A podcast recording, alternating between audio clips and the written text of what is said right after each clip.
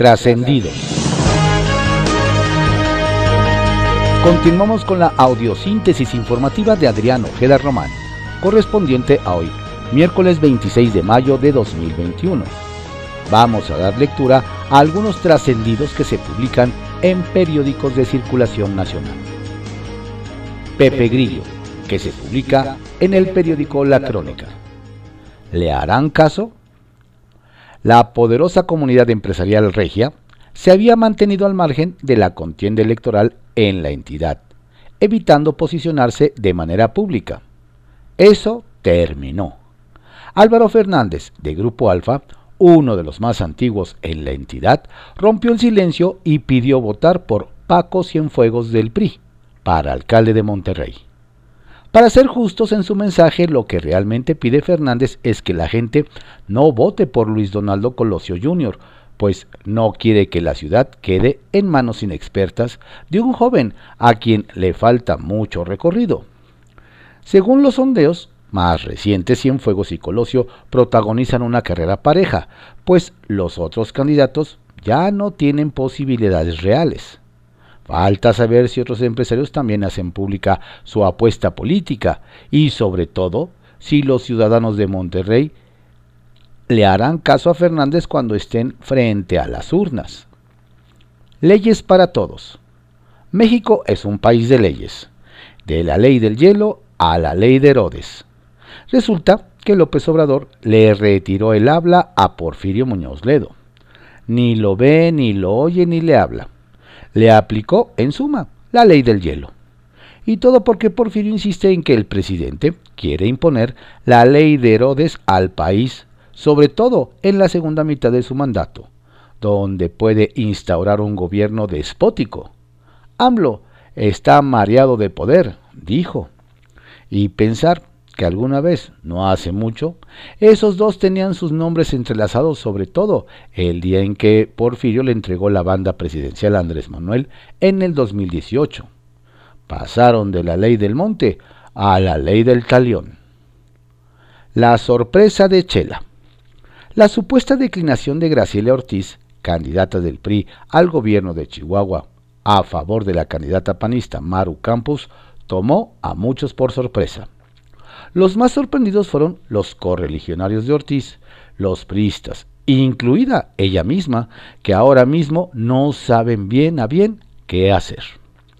En una jugada que puede inclinar la balanza en la contienda para la gobernatura, es cierto, pero hay otros muchos cargos en disputa y los del tricolor no quieren dar la impresión de que ellos declinarán por los panistas.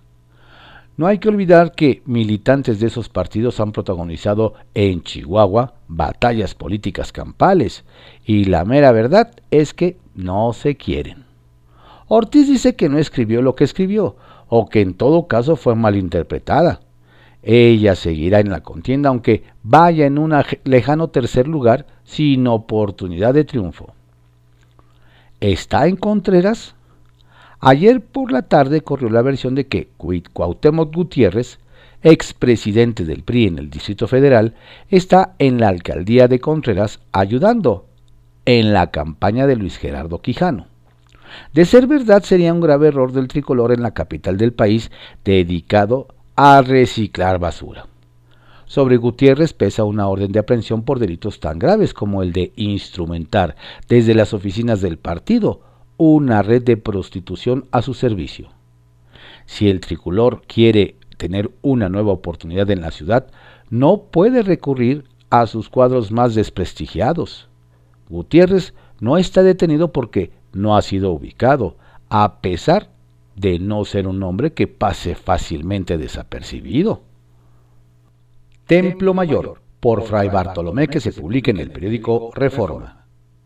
Aunque el gobierno federal trate de minimizar la importancia de la degradación de México a la categoría 2 por parte de la Administración Federal de Aviación de Estados Unidos, argumentando que eso ya había ocurrido en 2010, quienes saben del asunto dicen que las circunstancias actuales son muy distintas.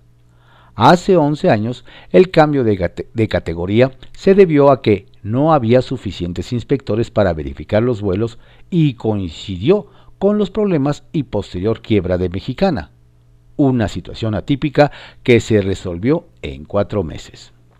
Y ahora, las autoridades aeronáuticas de la Unión Americana de plano dictaminaron que la Agencia Federal de Aviación Civil de México no cumple con los estándares mínimos de seguridad que marca la Organización de Aviación Civil Internacional. No se descarta que ese incumplimiento pudiera afectar también las rutas de aviación comercial con otros países, dándole la puntilla a una maltrecha industria aérea nacional que entró en crisis desde el año pasado por la pandemia. A unos meses de que se cumpla la mitad del sexenio de Andrés Manuel López Obrador, las tres megaobras que ha impulsado y las que ha dado preferencia presupuestal no han nacido y ya pintan para elefantes blancos. En el caso de la refinería de Dos Bocas, a su retraso y alto costo se suma una preocupación real sobre si habrá suficiente petróleo mexicano disponible para procesar cuando por fin puedan encender sus máquinas. El aeropuerto Felipe Ángeles, que de acuerdo con la promesa presidencial se inaugurará el 21 de marzo de 2022, podría iniciar operaciones sin abrir nuevas rutas a otros países, dado que México no cumple con los estándares de seguridad internacionales. Y al paso que van las cosas, cuando por fin arranquen los recorridos del tren Maya por el sureste del país, es muy posible que no haya ni suficiente combustible para moverlo, ni turistas extranjeros interesados en tomarlo. El colmo, pues.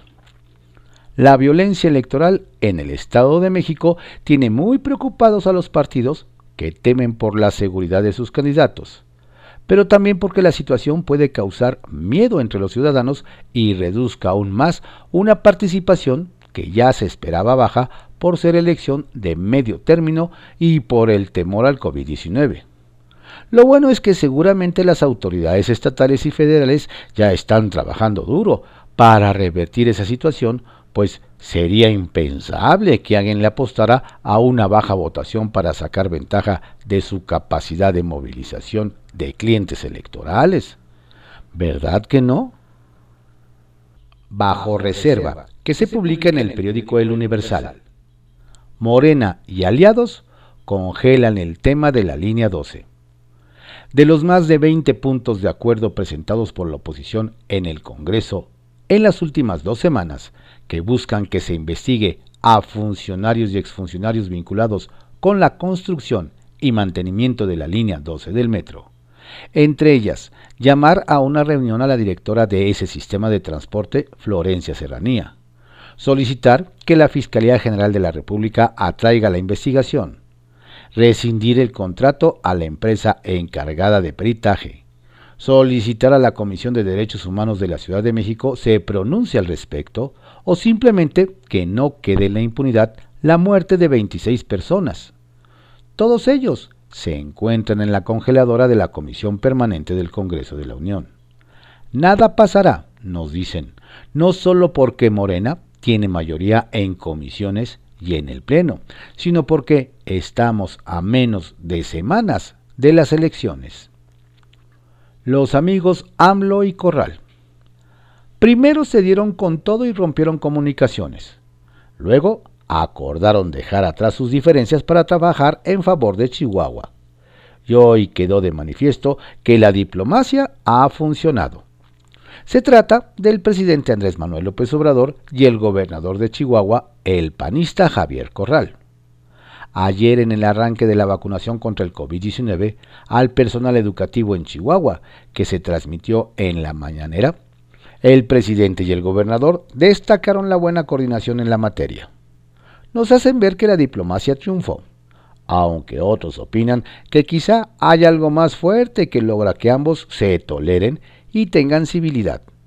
Ese algo podría ser que los dos desean que Morena gane el gobierno de Chihuahua el próximo 6 de junio. En la cama y en la cámara se conoce a los amigos. En cama, la Cámara de Diputados y en la cárcel se conoce a los amigos. Lo anterior viene a cuento, pues nos aseguran que el diputado federal del Partido del Trabajo, Gerardo Fernández Noroña, anda muy afanoso en la defensa del ex legislador morenista y exalcalde de Ixmiquilpan, Cipriano Charres Pedraza, acusado de homicidio y de homicidio en grado de tentativa. La víspera, el polémico legislador petista visitó en el penal de Pachuca a Charres, y anunció que emprenderá una campaña para apoyarlo y solicitar a la titular de la CEGOP, Olga Sánchez Cordero, y a la Comisión Nacional de Derechos Humanos su intervención para liberarlo. Charres fue desaforado en San Lázaro por la acusación de homicidio cuando en octubre de 2018 provocó la muerte a un joven en un accidente automovilístico del que huyó. Tanto el morenista como el petista acusan violación a sus derechos humanos nos hacen ver que don Gerardo también debería dedicar algo de su tiempo a ver por los derechos de los familiares del joven muerto. Kiosco, que se publica en el periódico El Universal. Hijo de exgobernador se juega su pase directo al Congreso.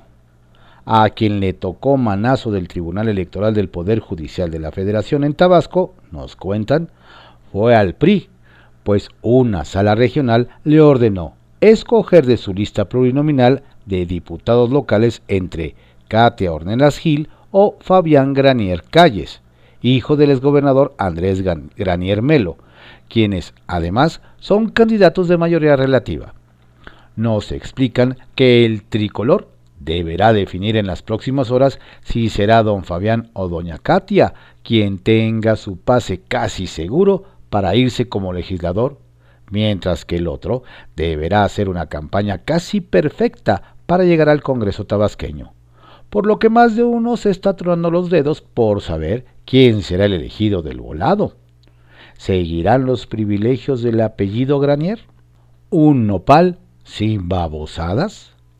Nos cuentan desde Zacatecas que Jesús Cid, el nopal, candidato del PT a diputado local en el municipio de Fresnillo, dejó perplejos a todos en el debate de los candidatos al Distrito 6, ya que en su mensaje final, para hacerse entender y convencer al electorado, decidió utilizar un lenguaje subido de tono, al decir que de él podrían decir muchas cosas, que soy un cabrón, pero nunca que soy un ladrón, ojete o hijo de la chingada al afirmar que todo eso son aquellos que lucran con la ignorancia y la pobreza. Al final, nos apuntan, calificó de gandallas y cínicos a los mismos que cada elección van a pedir el voto y solo les interesa enriquecerse. Así, el nopal se comprometió a legislar sin babosadas. Mala racha en recta final. Desde Guanajuato nos platican que quien no tuvo buena semana fue la regidora con licencia y candidata de Morena a la alcaldía de Villagrán, Cintia Teniente Mendoza.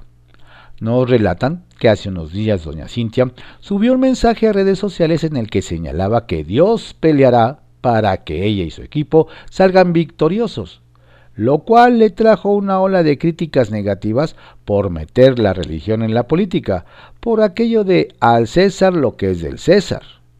Posteriormente nos dicen doña Cintia denunció que su casa de campaña fue vandalizada, pues prendieron un neumático en la entrada, lo que consideró como un acto de intimidación, por lo que más de uno ve un alivio que falta menos para las elecciones.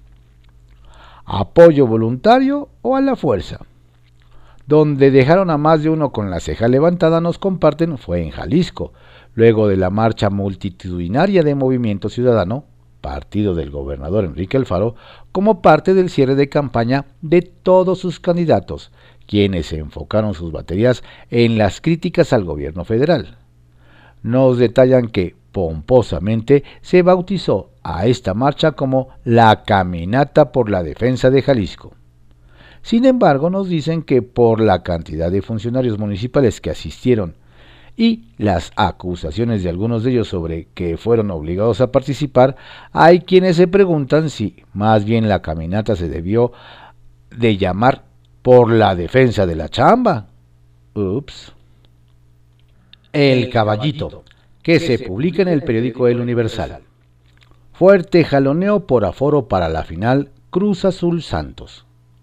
Un buen jaloneo traen las autoridades capitalinas con los representantes del equipo de fútbol Cruz Azul y de la Liga MX porque los jefes del balompié piden aumentar el aforo para la final que se realizará el próximo domingo en el Estadio Azteca, luego de que el número de contagios y decesos por COVID han disminuido considerablemente en la Ciudad de México, como informó la jefa de gobierno Claudia Sheinbaum. Sin embargo, nos platican que las autoridades están firmes en que el aforo no sea mayor a 25% de la capacidad del inmueble. Si bien es entendible que se busca una recuperación económica tras las afectaciones que dejó la pandemia, no puede ser a costa de la salud de las personas, argumentan. Hay una batalla fuera de la cancha. ¿Quién meterá gol? WIF va tras el candidato de la alianza en Metepec.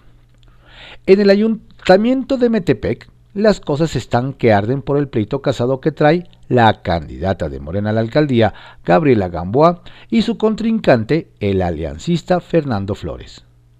Ahora nos comentan que don Fernando no debería andar muy contento, pues la Unidad de Inteligencia Financiera, WIF, tiene en su contra una investigación por el delito de operaciones con recursos de procedencia ilícita, y en cualquier momento se podrían liberar las órdenes de aprehensión aunque deberían pensarlo dos veces porque hacerlo en estos momentos sería mandar un mensaje de que busca ganar la elección judicializando la contienda.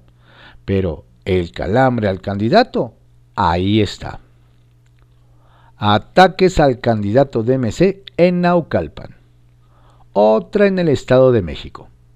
En sus redes sociales, el candidato de Movimiento Ciudadano a la alcaldía de Naucalpan, José Adolfo Murat, denunció que el actual ayuntamiento ha intervenido para no permitirle realizar diversos eventos en la demarcación. El más reciente fue en un concierto que pretendía efectuar en la explanada de las Torres de Satélite con motivo del Día Internacional de la No Violencia contra las Mujeres. Cuando estaba todo listo, aparecieron elementos de la Policía Municipal para frenar el acto, además de funcionarios locales.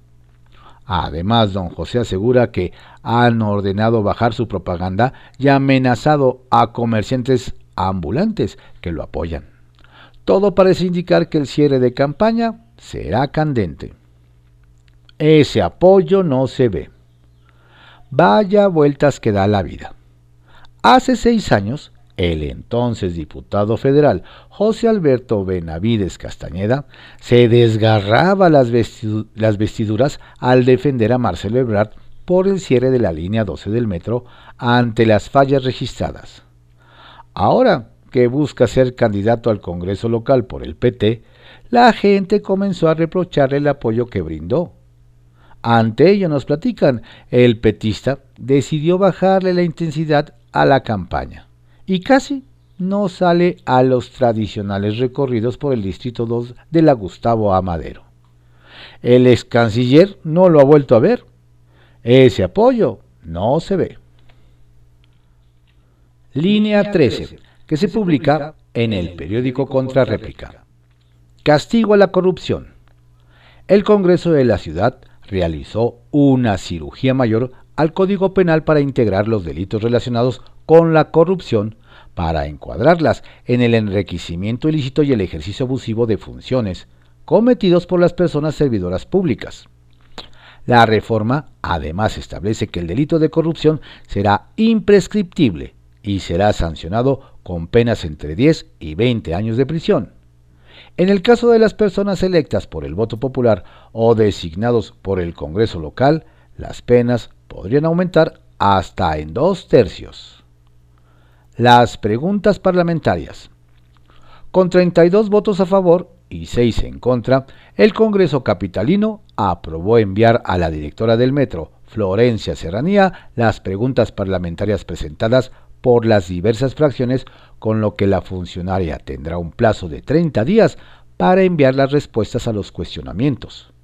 En total, se enviaron 58 preguntas, 33 de Morena, 11 del PAN, 3 del PRD, 4 del PRI, 3 del PT, 2 de Encuentro Social, uno del Partido Verde y uno de diputado sin partido. Mérito docente. El Congreso de la Ciudad de México, en sesión solemne, realizada de manera virtual, reconoció con la Medalla al Mérito Docente 2019 a 34 educadoras y educadores de todos los niveles educativos.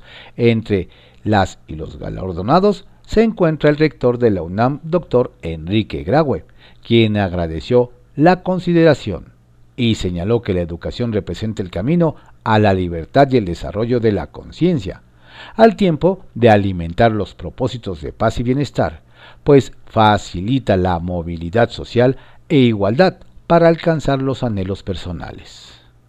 Reducen capacidad hospitalaria para atender COVID. Debido a que el número de hospitalizaciones por COVID ha descendido considerablemente, inició el proceso de desconversión de los nosocomios y serán solo cuatro los hospitales que se encuentren habilitados para atender a los pacientes afectados por el coronavirus. Enrique Cabrera en Álvaro Obregón. Ajusco Medio, Tlalpan, General Tláhuac y la unidad temporal Coautepec en la alcaldía Gustavo Amadero. Son los cuatro hospitales que darán la atención. Confidencial, que se publica en el periódico El Financiero.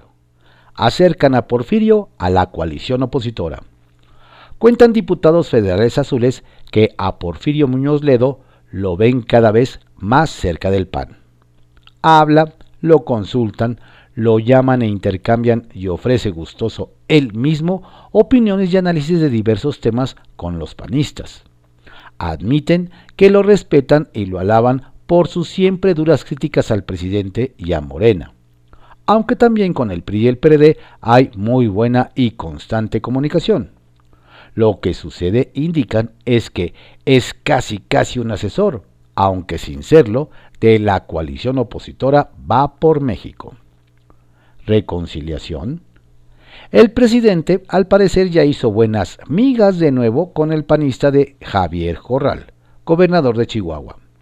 Ayer el mandatario federal se congratuló de que asistiera al arranque de vacunación de maestros en la entidad, mientras que el mandatario blanqueazul destacó la buena coordinación que existe con el gobierno federal para implementar el Plan Nacional de Vacunación.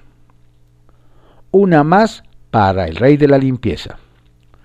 En un nuevo episodio de la serie Corrupción en tiempos de la 4T, nos hacen ver que en el Aeropuerto Internacional de la Ciudad de México que dirige Jesús Rosano García, se otorgó la licitación para el servicio de limpieza general en las terminales 1 y 2 con un sobreprecio de hasta 64%, equivalentes a más de 200 millones de pesos. Pero además los contratos fueron entregados a cuatro empresas relacionadas con la familia Reyes y José Juan Reyes Domínguez, conocido como el Rey de la Limpieza, a quien se le relaciona con una treintena de contratos para limpiar oficinas de dependencias federales, entre ellas el ISTE, Conagua y la Fiscalía General de la República. Audio manipulado.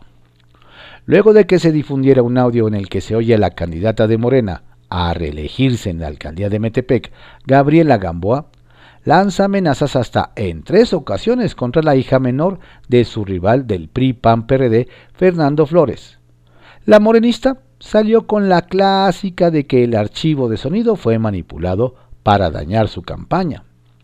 Si bien la candidata no negó haber sostenido con un amigo suyo la charla telefónica que se viralizó en las redes, dijo que el audio sufrió 21 cortes de edición, además de que solo difundieron 4 de los 10 minutos que dura.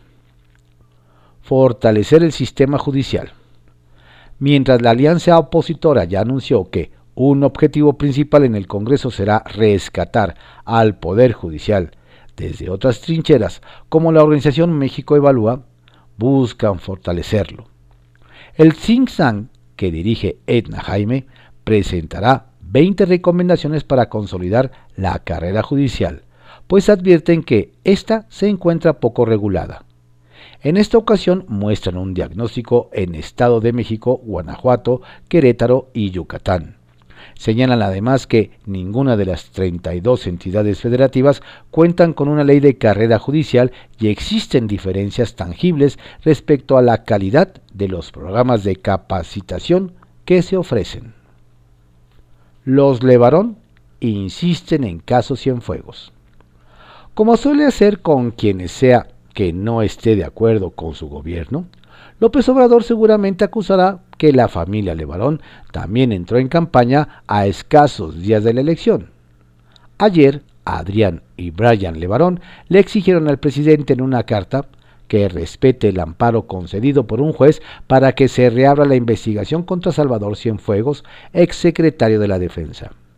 Los también activistas consideraron que en ese caso el mandatario les falló al igual que el fiscal Alejandro Gertz Manero, y así solo ganan los narcotraficantes. La Gran Carpa, que se publica en el periódico El Economista. Globos.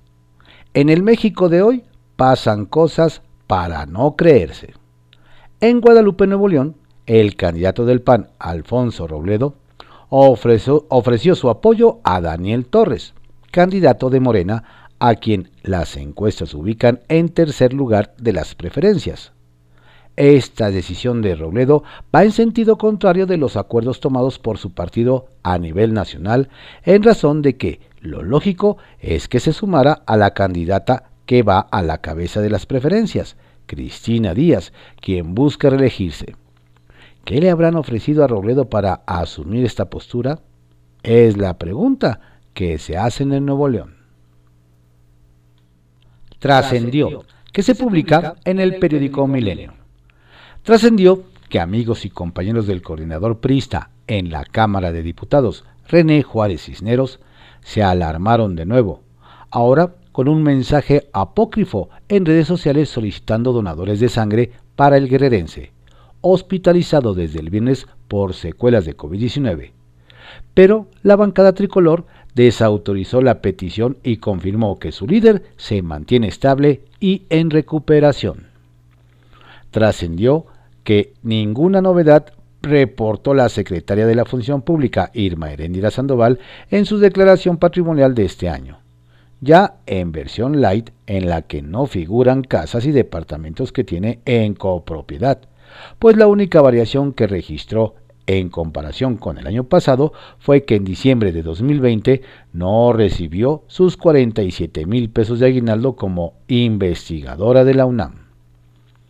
Trascendió que a tres semanas del desplome de un tramo elevado de la línea 12 del metro que dirige Florencia Serranía, permanecen internadas nueve personas y ya no hay registro de gente sin localizar, con lo que suman 88 las altas hospitalarias y 26 los muertos en momentos en que ha concluido el levantamiento de pruebas de la Fiscalía Capitalina y la firma noruega DNB, por lo que comenzó el retiro de escombros. Trascendió que, aclarando que no fue un evento político, el rey de la tortilla en Nueva York, Erasmo Ponce, encabezó el pasado fin de semana la inauguración del arco de bienvenida a Chinantla, en la Sierra Mixteca poblana, que implicó una inversión de más de 2 millones de pesos financiados por la comunidad de esa región afincada en la Gran Manzana, y que además debió lidiar aquí con burocracias y sobrecostos de las autoridades, por lo que ya se prepara una denuncia. Saca puntas, que se publica en el Heraldo de México. Esquivel, como el Cruz Azul. En broma, el subgobernador del Banjico, Gerardo Esquivel, quiso descartarse como próximo gobernador de esa institución. Para ello, usó un símil futbolero. A mí ni me apunten, yo estoy bien de sub. Ya saben que le voy al Cruz Azul. El caso es que ese equipo es ahora favorito para ser campeón de la Liga MX, por lo que el funcionario podría igual cruzazulearla hará fila.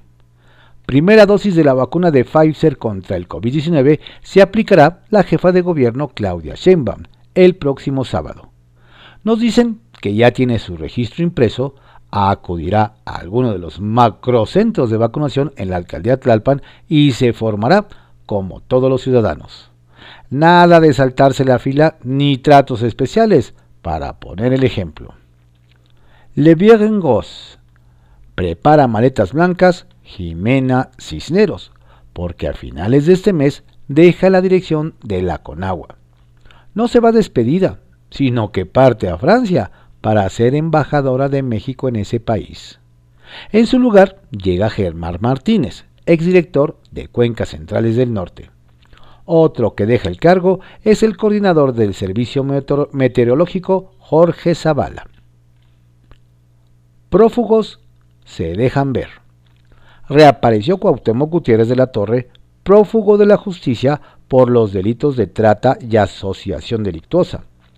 Lo hizo en una reunión de apoyo al candidato de la alianza entre PRI, PAN y PRD a la alcaldía Magdalena Contreras, Luis Gerardo Quijano. No estuvo solo, también la diputada Sandra Vaca, que igualmente es buscada por la justicia de la Ciudad de México. Cierran filas. Respaldo total dio el Consejo Nacional Empresarial Turístico, que preside Braulio Arzuaga, a las aerolíneas mexicanas y la Cama Nacional de Aerotransportes, por el cambio en la calificación de seguridad aérea de México por parte de la Administración Federal de Aviación de Estados Unidos. Esta cúpula empresarial ofreció ayudar a recuperar el grado 1 lo más pronto posible. Estos fueron algunos trascendidos que se publican en periódicos de circulación nacional en la audiosíntesis informativa de Adrián Ojeda Román, correspondiente a hoy, miércoles 26 de mayo de 2021. Tenga usted un excelente día, por favor no baje la guardia, cuídese mucho, la pandemia sigue.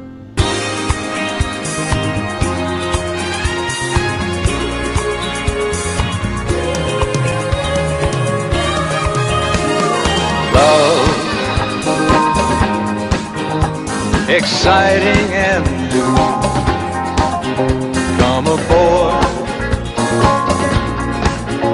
We're expecting you and love. Life's sweetest reward. Let it flow. It floats back to you.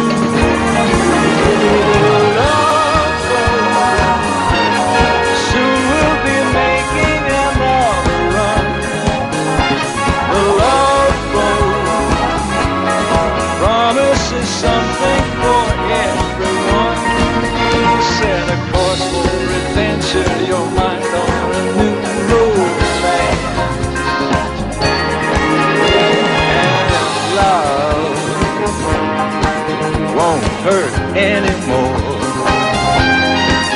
It's an open smile on a friendly shore.